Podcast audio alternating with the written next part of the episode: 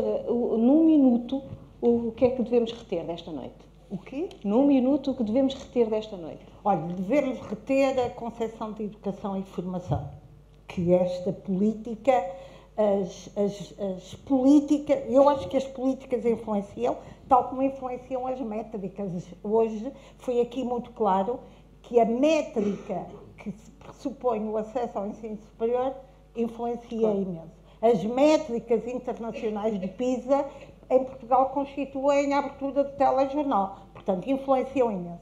E, mas para reter é a concepção de educação e de formação que esta política veicula, não foi, na minha ótica, não foi uh, uma ruptura, foi, uh, como eu disse logo no princípio, foi o desenvolvimento de novos sentidos, melhor configurada do que outras medidas políticas na altura, que têm intenções, têm, mas também o cotidiano é feito de tensões. Não é a mesma coisa formar para conseguir que os estudantes aprendam e correspondam às metas de aprendizagem e formar, educar e desenvolver projetos no sentido que os estudantes desenvolvam as competências que são traçadas no perfil do, de saída do aluno à escolaridade obrigatória.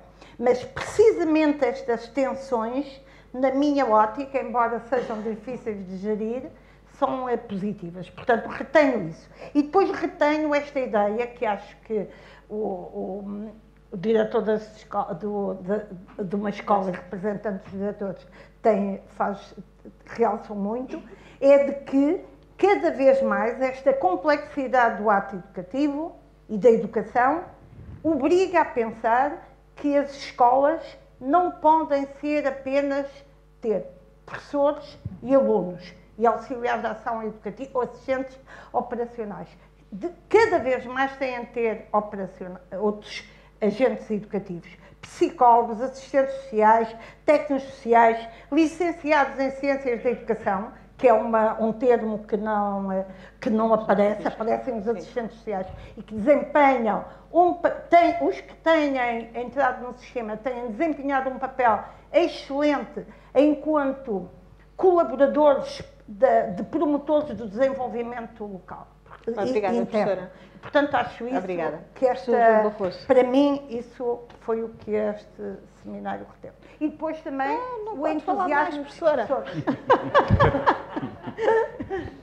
uh, ah, só no minuto é, é, é, difícil dizer. Eu acho que há, por um lado, há uma diferença muito grande entre o discurso e a prática, e acho que isso é, é notório. Sim. Nós no discurso avançamos muito, muito, mas depois na prática ficamos noutro tempo e noutros modos.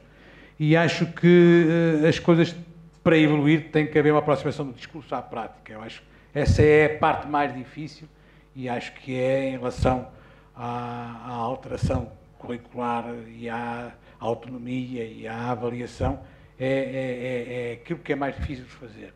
E diria, portanto, que eh, para se aproximar essa, essa prática do discurso que, que, que é muito otimista e que, e que, e que, que todos nós acreditamos nele, e, e, a, e a, minha colega Adriana é, é muito otimista nesse aspecto, mas para que se aproxime isso, é preciso que os professores evoluam e que se formem, e isso é que é a dificuldade. Então, há um tempo, há um tempo necessário para que as coisas se vão mudando, e isso acho que nós gostaríamos que fosse mais depressa, mas tem que ser mais claro, devagar. Claro. Professora? Uh, no minuto, isto não se faz sozinho. Eu, eu retinha desta noite, estamos juntos, estamos juntos. Uh, vejam, uh, fizemos parte de tantos movimentos destes e, e a importância de o fazermos juntos, discutirmos juntos. São escolas, são os diretores, são os gestores, são os académicos, são os investigadores, são os pais, é o, é o, é o público, é o privado. Este é um trabalho que não se faz sozinho. Nenhum professor pode continuar a pensar sozinho. Ele não merece essa solidão, sobretudo essa responsabilidade. Isto vai dar certo nas as redes, as redes mais formais, mais informais, quem nos está a ouvir à distância ou não, vejam como isto, como é bom estarmos juntos nisto. Numa noite de trabalho. Obrigada, professor. Eu acho que o que aqui ficou realçado esta noite foi a elevada qualidade da escola pública, malgrado, os, malgrado os constrangimentos que eu aqui enumerei, o António Sarmento apontou ali, nós somos reivindicativos, que temos cada vez melhor e somos muito bons mas podemos potenciar a qualidade que é excelente atualmente do ensino público se de facto tivermos políticas consequentes e se não, tiver, não tivermos mudanças de acordo com a alternância democrática, não é? Nós temos governo de esquerda, temos governo de direita, eu achava que devia haver aqui uma corrida, a educação devia ser, em alguns sentidos, uma corrida de 100 metros, em que o governo anterior entrega o testemunho ao seguinte, pelo menos na área do currículo. É difícil, mas vamos lá chegar. Obrigada, professor. Muito obrigada a todos por terem, por terem estado aqui, também a quem nos acompanhou em casa. O próximo, nosso próximo encontro vai ser no dia 29 de maio e o tema será equilíbrio na distribuição regional do ensino superior. É esse o desafio que vamos colocar nessa altura. Muito obrigada e boa noite.